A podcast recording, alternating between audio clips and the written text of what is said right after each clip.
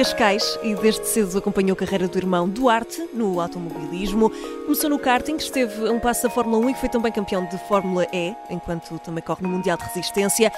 Ganhou em praticamente tudo o que se meteu e diz que é acelerado também fora das pistas. Agora pôs uns travões durante 40 minutos para estar, para estar connosco aqui na Rádio Observador. Recebemos António Félix Acosta, bem-vindo. Bem-vindo. Muito obrigada por estares aqui um, connosco. um bom trabalho de casa. Fizemos um- uma boa pesquisa, Sim, não Mas foi? só um disclaimer, eu sou acelerado no meu dia a dia, não nas estradas. Pronto. Eu até se puder não guiar, melhor. A Se puder ir ao lado, eu não gosto de guiar na estrada para cá. Realmente, mas já, já conduzes tanto que já chega. É, mas é que é mesmo isso, eu sempre, eu sempre que entro num carro é ao cronómetro e é a pressão. Sim, E se puder, quando nem ir a guiar, ir ao lado tranquilo, teres uma, uma pausa, não é? Olha, António, se calhar vamos começar, eh, vamos começar por puxar a fita atrás. Eh, ainda te lembras de qual foi o primeiro carro que conduziste? Uh, carro mesmo na estrada ou de competição? Eh, vamos No pegar geral, na- no geral.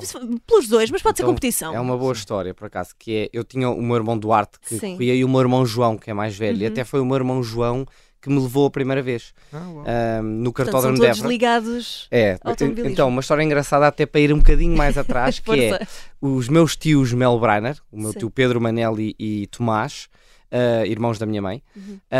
f- são os únicos três irmãos até hoje a competir em Le Mans nas 24 horas de Le Mans no mesmo carro. Ou seja, nunca houve Ah. três irmãos, ah, cada carro em Le Mans é feito por três Sim, pilotos. sim, são sim. 24 horas e tem que se dormir um bocadinho. Claro.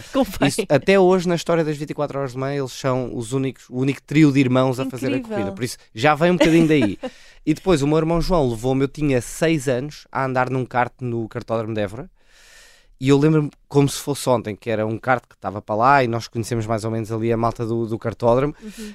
Um, e eu estava contente que ia de manhã, finalmente ia andar de kart e meti o capacete enorme, sentei-me no kart e quando puxaram o cordel o kart começou a trabalhar, imenso barulho e fumo e não sei o quê, e eu Sim. fiquei com medo. Pois. Não Sim, com queria ir. seis anos, Eles não é? tipo o kart a trabalhar, eles, bora, bora, fazer sinal, bora, bora, bora. E eu olhar para eles, aquilo a tremer tudo. Bem, lá fui. Bem, no final do dia a mandarem-me parar, eu não- só parei quando a gasolina acabou, não queria parar. Eles, para, para, se não seja, tem que fechar o cartódromo. E eu "Eh, não via nada a ver aqui. Para quem Foi começou com medo, E olha, depois. olha, foi, rapidamente ultrapassei e, e adorei. Olha, Bom. até, até hoje. E o resto da história. Olha, nós estamos habituados a ver-te na pista, não é? Ahm, passamos a, a vida a ver os melhores pilotos ah, a acelerar na- nas, nas pistas, nos cartódromos. Ah, mas a verdade é que fora das pistas tem, há aqui alguns episódios curiosos. Ah, Sei lá, por exemplo, agora tivemos o, o Verstappen a tentar alugar um carro ah, no Algarve, não conseguiu. Tivemos, por exemplo, o Miguel Oliveira que não tinha a carta de, de mota. Como é que é o António Félix da Costa a conduzir no, no mundo dos mortais? Ao pé de mim, da Filipa, dos nossos ouvintes? Estava-vos agora a dizer em off, eu se puder não ir a guiar na estrada, melhor. Ahm, adoro guiar, se- para mim trânsito é uma coisa que me tira anos de vida. percebo perfeitamente. E, por exemplo, eu não venho, quando, quando hoje combinámos vir aqui, vir aqui, eu venho de Cascais e disse só se for das 10 da manhã para a frente, porque se for antes quer dizer que eu tenho que me meter na hora de ponta e então. Não, eu sei, sei, venho ali de mais ou menos no mesmo sítio e Pois, sinto mesmo. Então, e- por exemplo, eu não marco voos às 10, 11 da manhã, porque quer dizer que tenho que sair de casa tipo 8 e meia, Uhum. então eu planei a minha vida toda à volta de não apanhar, a fugir ao trânsito. Ah, mas uma história engraçada foi eu chumbei no exame de condução de, Ah. quando tirei a carta. Uma estupidez. Eu acho que ele já estava ali um bocado contra mim, o, o, o instrutor, o examinador. Mas eu basicamente, aos, aos um minuto de, de exame, saída Uhum. de lá do coisa de condução, e estava imenso trânsito ali em Linda a Velha. Basicamente saí da escola de condução e parei. Só quando parei, parei em cima de uma passadeira. O gajo, pá, podes voltar para trás. Pois, Foi logo, é ele- logo. Nem Sim, deu para eu- aquecer. Chumei Ia logo. fazer cara, essa capital. pergunta, não? Como é que tinha corrido? Chumei logo. logo nem um Aparentemente minuto. não foi uma boa Nem um minuto. experiência. E pronto, tive que lá voltar e ir lá passar. Ah, foi à segunda. Foi À à segunda, segunda, acho boa. Olha, cresceste em Cascais, como dizias, vieste agora de, de Cascais, eh, foste também inspirado pelo teu irmão Duarte, agora já sabemos também pelo teu irmão José, João, não é? João. João, João. Ahm, seres piloto foi sempre o teu plano principal ou equacionaste outra coisa na tua infância, quando, na tua adolescência, quando começamos a pensar o que é que queremos ser? Eu acho que isso aí acontece tipo a partir dos 5, 6, 7 anos. Quer ser polícia, ou astronauta, ou bombeiro, não é? Uhum. Passas essa fase que todos os miúdos acho que passam. Mas eu, quando tinha 2 ou 3 anos, os meus irmãos corriam, então cresci a vê-los a correr. Disse, ah, também quero, quero ser Uhum. piloto. Claro. Por isso, muita gente me pergunta quando é que eu percebi que era aquilo que eu queria fazer. E eu acho que nunca não foi, sabes? Nunca não foi esse o objetivo. Eu, eu foi desde tão cedo e cresci a vê-los Claro. que eu disse, não era hipótese nenhuma, era, era aquilo. E depois, pronto, experimentei aos 6 anos, aos 8 faço a minha primeira corrida, aos 9 estou a fazer o meu primeiro campeonato nacional, aos 10 fui campeão nacional, por isso eu, eu ia para a escola aos 10 anos, como sexta, sétimo, sexto ano, sétimo ano, tudo, estava a contar bem quando é que é, quando é que toca, que é para ir, que é para ir treinar, que é para ir para as desde muito cedo. Por isso nunca não foi, e pronto, tive, tive sorte de crescer no meio e de, de, poder fazer e de poder ir para a frente e de ter uma família que me empurrava também, e o meu uhum. pai era tipo, ah, desde que tenhas positiva, está tranquilo. É isso, não, não, não, deixar cair a escola. Exato, mas não me deixar, mas não era preciso tipo, ser o melhor aluno da uhum, turma. Né? Boa.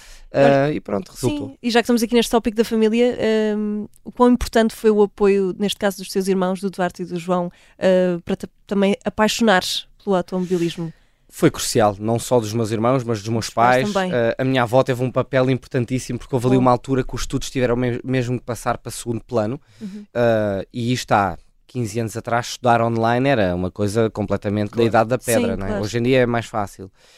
E fizemos isso, eu faço os últimos dois anos a estudar online e, e pronto, acabo o décimo segundo assim, mas basicamente ao, ao, aos 14 anos decidimos não ir mais à escola, fazer tudo online e ser só piloto aos 14 anos. Ninguém sabe o que sim, é que sim, quer fazer da vida Muito cedo, sim. E, e, a minha mãe, sim, não, o meu pai também, mais ou menos. E, e, e, o problema é que eu estava a correr contra miúdos que já faziam isso. Por isso eu ou fazia isso ou mais valia parar, porque por mais talento que se tenha, ou estás ali em pé de igualdade ou então não, não chega. Claro. Eles treinavam todos os dias, todos os dias, todos os dias.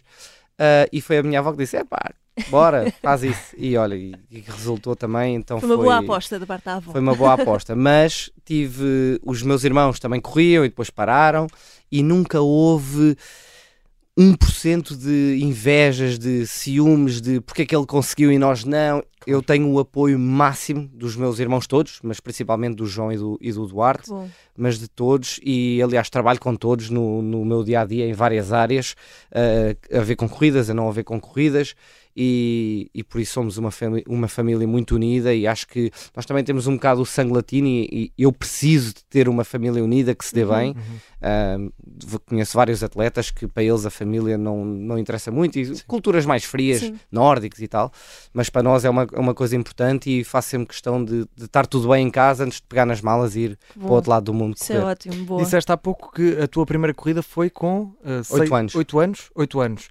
O uh, que é que eram as tuas referências? Quem último? Ficaste em último.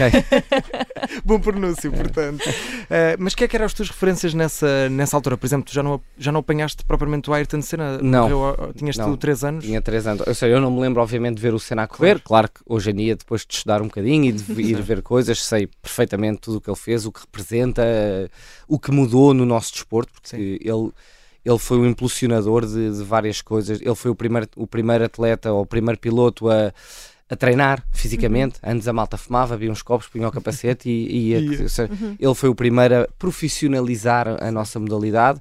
Depois o Schumacher dá um passo ainda mais em frente, pegando no que o Senna começou, e depois hoje em dia somos todos acompanhados com alimentação, treino, descanso, recuperação, enfim. Já vamos olhar para tudo. essa preparação também. Uh, mas era mas o Schumacher? Não, era o Schumacher a tua referência? Na altura o Schumacher ganhava aquilo tudo, sabes? Mas eu, eu, eu eu não sei porque, eu sempre fui tipo, eu um dia vou estar ali a correr contra eles, por isso eu não quero, eu não quero que eles sejam meus, meus ídolos. Eu, eu conseguia entender o quão bom eles eram e tentava pegar o uhum. bom de cada um, uhum.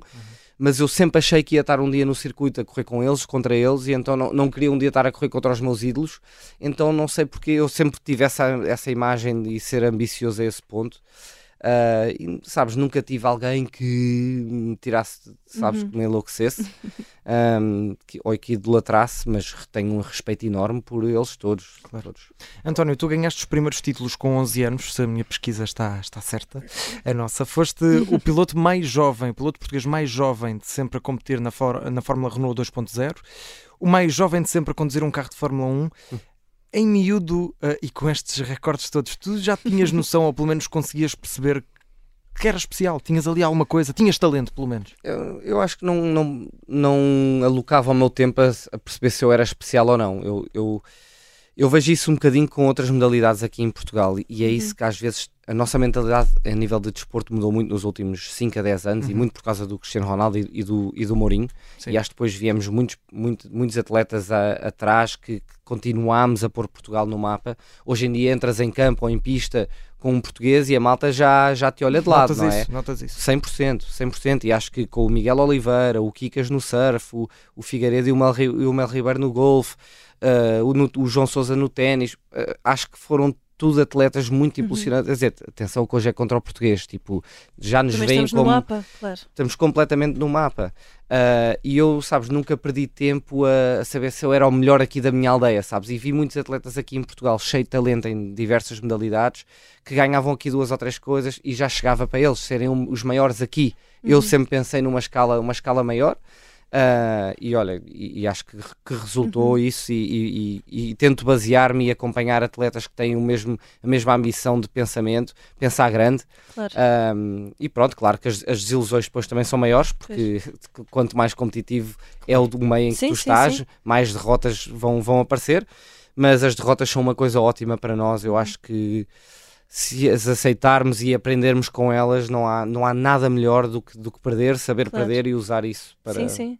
para andar para claro. a frente. António, tu uh, já não estávamos aqui a falar, tu tinhas 11 anos, sentias algum tipo de pressão ou lidavas bem uh, com algum tipo de pressão que poderia existir? Uh, nessa idade tão, tão jovem não, e até porque aquilo era eu não queria dizer fácil, mas era. Se não ganhava, estava ali em segundo ou terceiro, mas era, não tinha dias muito maus. Uhum. Uh, também porque, imagina, nos carros, campeonatos da Europa, campeonatos do mundo, uh, éramos 300 pilotos a, a correr. Uh, e eu sabia que no final do dia íamos estar ali entre os 10 primeiros. Uhum. Mas pronto, depois naqueles de estar de décimo para oitavo, para quinto, para quarto, para, para ganhar, era um aí sim era um trabalhão. Claro. Um, mas eu sabia que pronto, se estivesse ali entre os 10 primeiros, estava no mapa e estava, estava no radar das equipas sim. de Fórmula 1 e tudo mais. Sim, e, já era ótimo. e pronto, as coisas funcionaram bem. Hoje em dia é diferente. Hoje em dia eu corro em campeonatos onde do primeiro ao último é um talento muito igual. Os carros são muito iguais. Então a pressão é altíssima, porque mesmo que esteja tudo bem, tu, se naquele dia falhas um bocadinho, é a diferença de estar em primeiro ou em décimo ou em décimo quinto. Então hoje em dia a pressão é mais é alta. Maior, é? Mas é uma coisa que eu, que eu adoro. Porque Lidas se... bem com a pressão? Uh, lido, lido. Eu acho que sim. Eu acho que ter pressão é uma coisa ótima. Quer dizer que, que, que estás a fazer alguma coisa importante, claro. estão a olhar para ti, que se perderes é mau. Uh, porque se não tiveres pressão é igual a ir jogar ao Berlim ali no, no parque, não é? Sim. Por isso eu, eu tento usar a pressão dessa forma. Uh, e hoje em dia, até quando estou em momentos maus, é tipo esfregar as mãos e bora lá mostrar a esta Boa. malta que vamos, que vamos sair daqui. É assim mesmo. Olha, por falar em, em pressão, adversidades, tu, tu, estiveste no programa de jovens pilotos da, da Red Bull. Uh, a história já é conhecida, estava tudo pronto para entrar na Fórmula 1, não entraste também por motivos alheios a, a ti, também por motivos financeiros. Um, isso não aconteceu, infelizmente. Como é, como é que se lida com um sonho que, que fica por cumprir? Podes e chegar à Fórmula 1 de outras formas ainda, e já vamos falar sobre isso.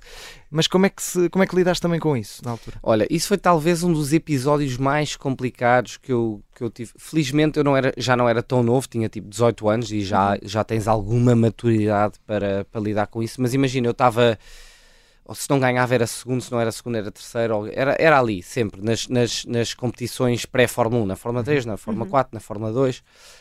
Um, e assim foi, estávamos sempre ali na frente e como disseste bem, tinha um contrato assinado, tinha feito o fato, tudo à medida, o banco no carro, tudo. Depois acabei por perder o lugar para um, para um piloto russo, ia haver pela primeira vez um grande prémio na Rússia, acho que entrou ali alguma, alguma política pois. à mistura, uh, mas foi complicado porque ou, desde, ou seja, tudo o que falámos até agora, de ter seis anos, experimentar, hein? tudo era a visão, era sempre claro. chegar à chegar Fórmula ali. 1.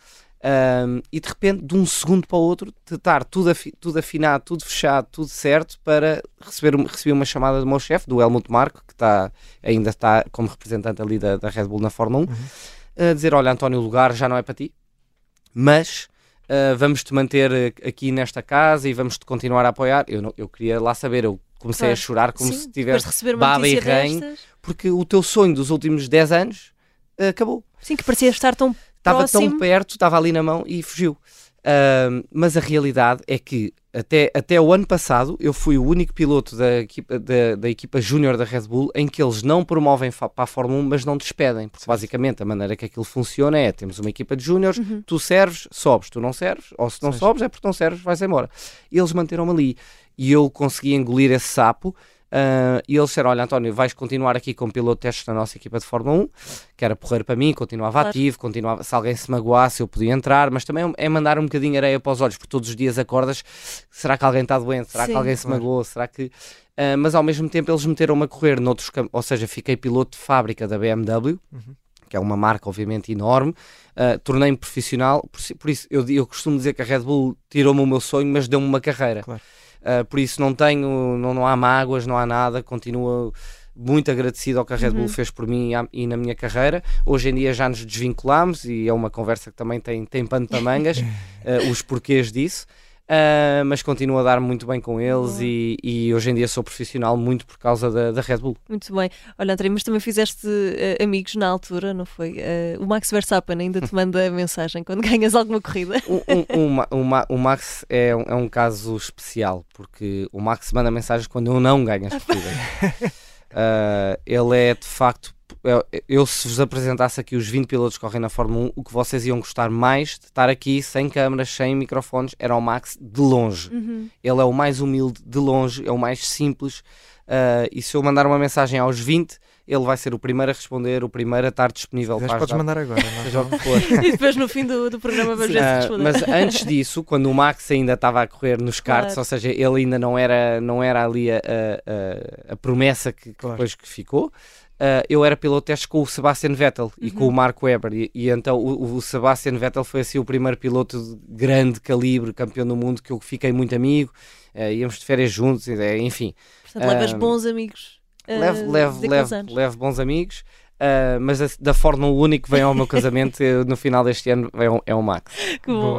Olha, e, e, já vamos falar do, do casamento também, já, já a seguir. Uh, antes de irmos para, para uma pequena pausa para irmos às notícias, gostava de perguntar sobre uh, a forma como também lidas com a, a parte mental na, neste, neste desporto, porque muitas vezes olhamos, achamos que é só um piloto, como tu dizias há pouco, antigamente, fumava um bio, entrava no carro e, e siga.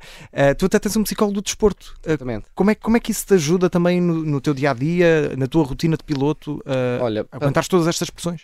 Para dar aqui um bocadinho de contexto também, a primeira vez que eu, que eu trabalhei com um psicólogo, um psicólogo, é um psicólogo do desporto, mas é um uhum. psicólogo. Uhum. Uh, foi quando eu era júnior da Red Bull e estava para entrar para a Fórmula 1. Disseram-me, António, tens que ir aqui à Suíça falar com este psicólogo. Eu disse, pá, já são malucos, eu, eu não, não preciso disto para nada, estou a ganhar as corridas todas, vou agora falar com um psicólogo. Psicólogo é para malucos, não é? Era o que eu achava. Pois. Olha, cheguei lá, adorei. Adorei, ele pôs-me a cabeça a funcionar de outra forma, a entender porque, porque é que estamos contentes, porque é que estamos tristes, como lidar com essas duas, porque é importante saberes lidar com o com a felicidade também, não só quando estás uhum, infeliz, claro. mas também entender isso tudo.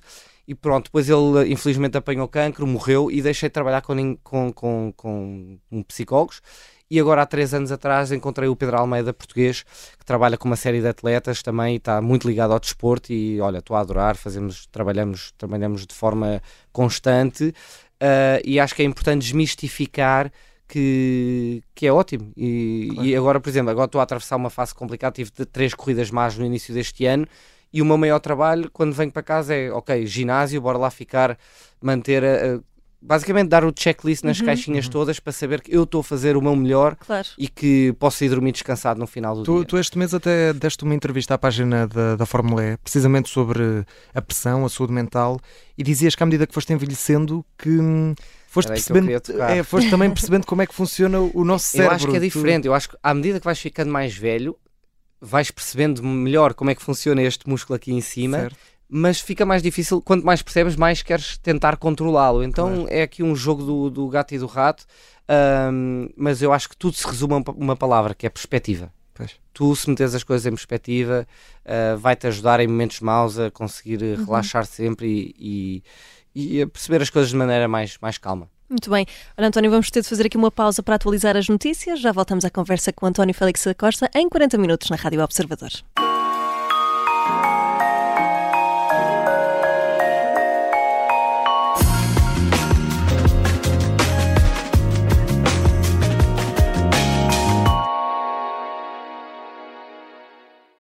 Esta é a Operação Papagaio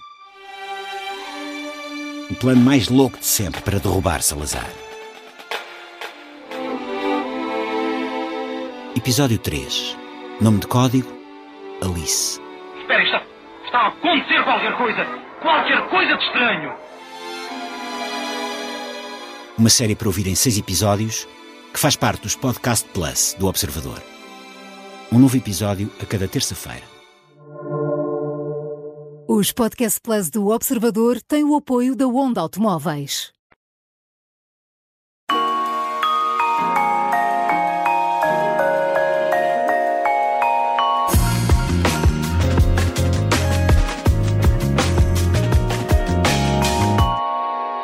Segunda parte de Em 40 Minutos, hoje com António Félix da Costa, na Rádio Observador. Bem-vindo mais uma vez, António. Obrigado.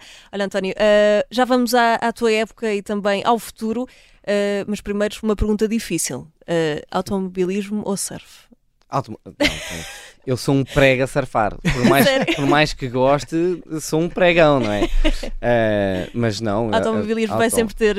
Automobilismo porque consigo competir. Sim. E eu adoro competir. No surf eu. É só não... apanhar umas ondas. E já, já recebi umas propostas, tipo uns pro-ams e uns, uns campeonatos assim para amadores. Ah, Ai, então competir. Não deve ser assim tão mal. E, eu, é, e gostei-me sempre. Disse, pá, mas, não, mas não, continuas não. religiosamente a deixar um bocadinho para o surf nas férias, ou não? Não, 100%. Eu faço sempre uma semana, uma surf trip eh, por ano. Uh, nas Maldivas, que toda, toda, a gente acha que as Maldivas é aquele mar chão e, e encontra-se pá, ondas inacreditáveis, e então água quente e faço, é tipo a minha terapiazinha pós-época. Também não dispensas um surf, não é?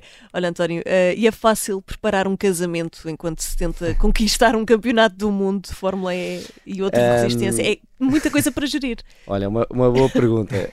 Um, não, sim e não. Eu tenho a sorte da, minha futura mulher também ser bastante organizada e e como nós somos os últimos do, aqui do grupo a, a, casar, já sabemos quem é que vai ser o catering, quem é que vai ser não sei quem, quem é. Então no dia que a pedi em casamento. dos amigos já com Exatamente. no dia que, em, que a, em que pedi a Inês em casamento foi no Douro e depois nesse dia aquelas 3 horas de viagem, fechámos tudo. Fechámos quem é que vai ser o, o fotógrafo, o, o, filme, não sei, fechámos tudo, tudo, tudo. Uh, pronto, agora, depois, agora é começar a juntar as peças do Sim. puzzle, mas eu disse: olha, Inês, Agora, quando eu começar a época, não me chateis mais com isto. e depois há aqui uma, há aqui, tenho aqui duas ou três semanas de intervalo entre corrida. Aqui podemos. Então eu já aloquei o meu tempo Sim. e ela então está, está bem espalhada as tarefas. Também, se naquelas três horas despacharam metade do trabalho, Sim, já é, vão num, por um bom caminho. Está mais Olha, fácil. Falávamos aqui no Campeonato de Resistência, por falar em resistência. Uh, nós normalmente, como dizíamos há pouco, pensamos que um piloto de corridas é só entrar e seguir. Uh, como é que é a vossa preparação física também? Porque não é só mental, já falámos aqui muito da parte mental, mas física também. Por exemplo, tu tens de fazer dieta como um atleta normal, tens de ter essas atenções. Como é que um, preparas fisicamente? Imagina, não interessa ser muito pesado. Um, mas tens que ter. Nós não temos direção assistida nos carros, não temos nada, por isso cada buraco que tu sentes vem do pneu diretamente certo. a ti, aqui, diretamente para o teu corpo. Por isso é importante ser forte até ao ponto em que consegues aguentar com o volante do carro durante uhum. aquela hora de corrida, duas ou três horas seguidas, pois. como é em alemã. Uh, mas não interessa ser muito pesado. Então aqui é que entra o teu nível de treino, o teu tipo de treino com, com alimentação. Uhum. Eu tenho a sorte de ter uma genética boa, então eu, eu, aliás, para ganhar peso tenho que treinar, senão eu até perco peso. Tenho um bocadinho o problema Sim. oposto, que é ótimo, uh, e espero que, que, seja ótimo mais uh, quando, eu, quando eu deixar de correr e, e for mais velhinho. mas pronto, é uma coisa. Sou acompanhada há muitos anos pelo meu treinador Emiliano Ventura, que, que me treina desde o primeiro. Quando eu fechei o meu primeiro teste de Fórmula 1, eu não tinha força para, para aguentar nem com o pescoço nem com os braços. E, e, o, e o, o Tiago Monteiro, que é, que é o meu, meu manager, disse: António, tens que, ir, tens que ir para o Porto treinar com, com o Emiliano. E olha, até hoje, estamos há 15 anos a trabalhar juntos. Muito bem. Olha, uma preparação uh, psicológica também tem de tem de acontecer, não é? Uh, por exemplo, tu na época passada apanhaste um grande susto, não foi? Em Roma, uh, tiveste um acidente grave. Uh, o que é que o que é que te passou pela cabeça quando. Vocês quando fizeram mesmo um bom trabalho de casa. um, olha, um, sabes que eu nunca tive nenhum acidente muito grave até, até esse dia. Uh, infelizmente, no meu, nos, nos, meus 20 anos de carreira, vi agora, ainda por cima, nos últimos 10 anos, alguns pilotos a perderem a vida, se bem que o desporto está a ficar tão mais seguro, uh, mas não deixa de ser um, uma modalidade Sim, de claro. altíssimo risco. Mas notas isso com o halo e com tudo mais? Que 100%. E o, o halo este ano salvou-me a vida. Eu tinha lá ficado certinho, sem, sem, sem halo, certinho. basicamente foi a primeira vez em às vezes tu vais a andar e estás a puxar os limites e sabes, ok, vou, vou, vou-me despistar agora e apertas-te e mandas uma porrada e tiras o pó e sais do carro e está tudo bem. Naquele dia, em Roma, ano passado, é uma esquerda a fundo a subir, que vais a 220 a hora, e eu em quinto na corrida, e o piloto que vai em segundo perde o carro, ou seja, despista-se sozinho, e fica parado no meio da pista. Mas a curva é a fundo, a 200 a hora, e cega. Ou seja, eu passei de estar a fundo, tudo ok, tudo ok, tudo para em um milésimo de segundo tenho um carro parado à minha frente. E eu ia colado a outro carro, ou- ia colado ao, ao- ao piloto que ia em quarto lugar, ou seja, ainda vi menos. Seja, eu de repente, em- e foi a primeira vez na vida que eu fechei os olhos e disse, não, esta aqui, esta, vai, esta aqui vai-me Vai doer. doer, é? Esta vai-me doer. E olha, tive uma sorte, a maior sorte do mundo. Apertei-me, fechei os olhos e aquilo até fluiu tudo mais ou menos. E, e o carro parou, não tinha rodas, não tinha nada, o chassi estava Pois. partido ao meio. ah, mas olha, tinha umas marcas só no capacete, estava cheio de óleo, porque como acerto no, no carro, Uhum. ele partiu a caixa de velocidades ao meio, fiquei com o óleo toda a caixa de velocidades dele em cima. Ah, mas olha, foi correu tudo bem, assustei-me um bocadinho e fi- fiquei a pensar. Ah, mas no dia a seguir tínhamos outra corrida, os meus mecânicos não dormiram, tiveram que montar um carro Mas- novo. E como é que se Mas volta para a pista? Sim, mas como assim ficaste a pensar? Tiveste Fiquei a pensar ali durante um, durante um bocadinho, tipo, ok, isto, isto podia-me podia ter magoado à série aqui, mas eu já sei disso, eu já sei, e, e no dia a seguir pus o capacete na cabeça e, E fui lá para dentro e se- nunca mais voltei a problema. pensar no. Não, não tenho 1% de medo, 1%. Boa. Penso que, por exemplo, nós somos obrigados a ter um seguro, eh, para além do nosso seguro de saúde, um Sim. seguro de corridas, Uhum. que é uma coisa mais cara, e eu antigamente fazia o mais barato de todos, e imagina que tinha um acidente e, e partia as duas pernas, quase não tinha compensação, e não sei o quê, era-me indiferente. Hoje em dia não, já penso de forma diferente, ah, já tenho, já tenho alguns, al- algum, algum caminhão atrás com família e tudo que, que- é preciso tomar Claro. conta, e então já, já tenho alguma, alguma... Bem, Um estou a crescer, extra, é? estou a crescer. Ah, mas, mas imagina, pronto, eu- eu- basicamente o que eu quero é certificar-me que se alguma coisa de mal acontecer, eu, se ficar vivo, eu e as pessoas que estão comigo, que, que- estamos bem. Por isso Boa. é um Certo. bocado esse o pensamento. Ah, António, vamos falar sobre esta época ah, e, e falaste há pouco, há aí uma frase muito interessante que tu dizes que é, é, é um campeonato em que basta um pormenor, basta uma coisinha de nada e é a diferença entre estares em primeiro ou estares em, em último. Ah, tu esta época estás em 18º lugar, ainda não pontuaste, porque é que este ano não está a correr tão bem como nos últimos anos? Olha, é uma boa pergunta e eu tinha que começar a entrar aqui em detalhes tão técnicos que, que as pessoas ou iam adormecer ou então ia ser, ia ser muito longo. Mas não, pensar. Mas olha, long story short, ahm, não clicou, sinceramente, não clicou. Várias coisas. Ah, é o pior início da época que eu tive alguma vez na minha carreira e, e tem, a terceira corrida do ano ir com zero pontos nunca, nunca me aconteceu, nunca, nunca, nunca.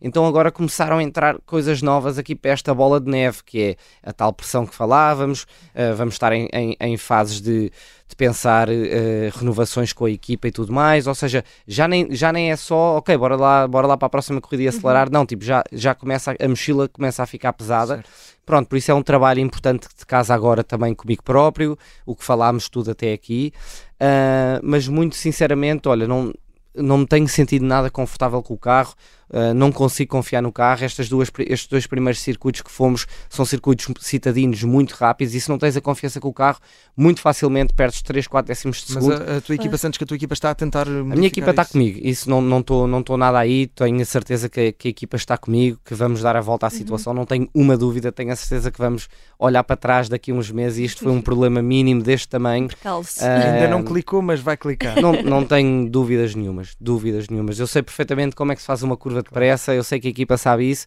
E no outro dia estava ao telefone com um amigo meu e ele disse: Pá, imagina que vais ao McDonald's e pediste umas batatas fritas grandes, pá, e três caíram no chão, caíram três no chão, mas ainda tens 20 para comer, por isso, pá, Olha, esquece. é uma boa É uma, metáfora, boa, uma- exato, é uma, uma boa maneira de metáfora. olhar para as coisas. E olha, e, e é isso mesmo, é, eu faço, e, e outra vez, a palavra perspectiva é que vai, eu sou um sortudo, faço o que gosto, corro pela Porsche, ah, consigo viver disto e, e tenho a sorte de ir agora correr para o Brasil e para, o e para Tóquio, Bom. dar a volta a esta situação. Por isso, olha, eu acho que as coisas têm que ser olhadas dessa forma, ah, mas temos aqui trabalhinho pela frente, sem claro dúvida. que sim.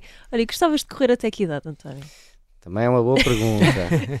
eu tenho 30, faço 33 anos este ano, estou a ficar velhote. Não. mas, mas eu, eu acho que conseguiria correr facilmente até aos 45 anos. Eu acho que não vou querer correr até aos 45 anos. Estou com vários projetos a começar também fora da- das corridas, ou, ou- não fora das corridas, mas fora de- das- do- dos, do- do- dos circuitos, ou Sim. fora Sim, de sim, ter sim, o capacete na cabeça.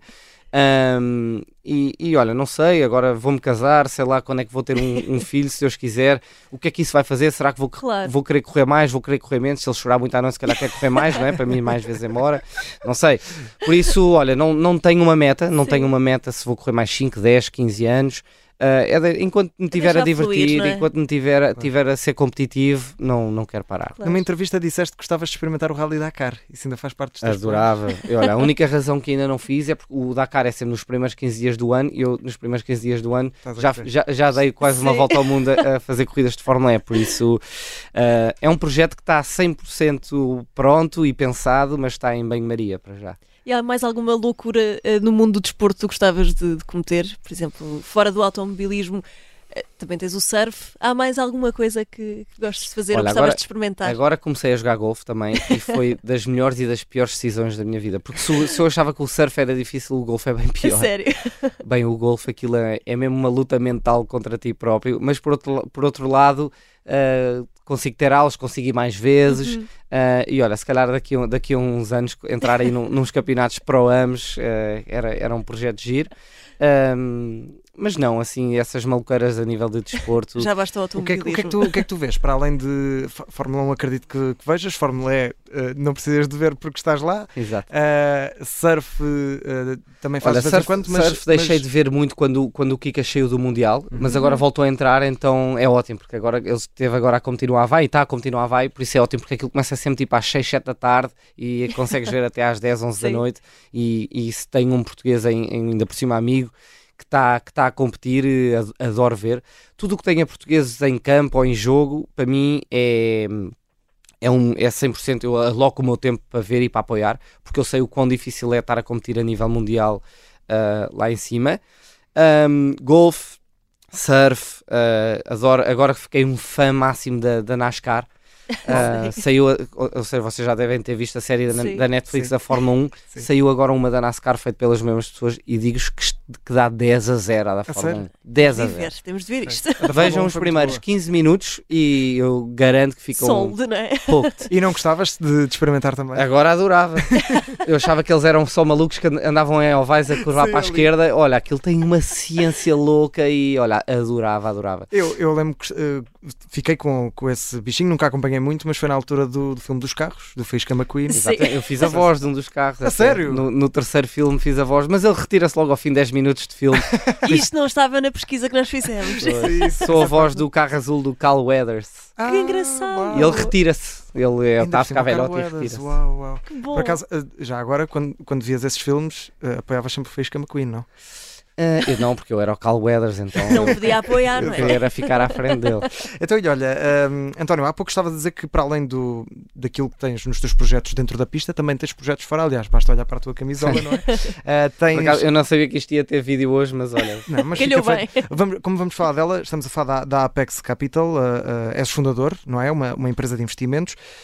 Também já é uma forma de pensares um, um pouco no- naquilo que vai ser o teu futuro depois de, de sair das pistas? 100%. Olha, a Apex Capital começou há três anos e meio atrás, há muito pouco tempo, e a, a estrada tem sido, tem sido incrível. Muito basicamente, a nossa tese é o seguinte: começou, começou basicamente por ser. eh, Nós não queremos, não podemos.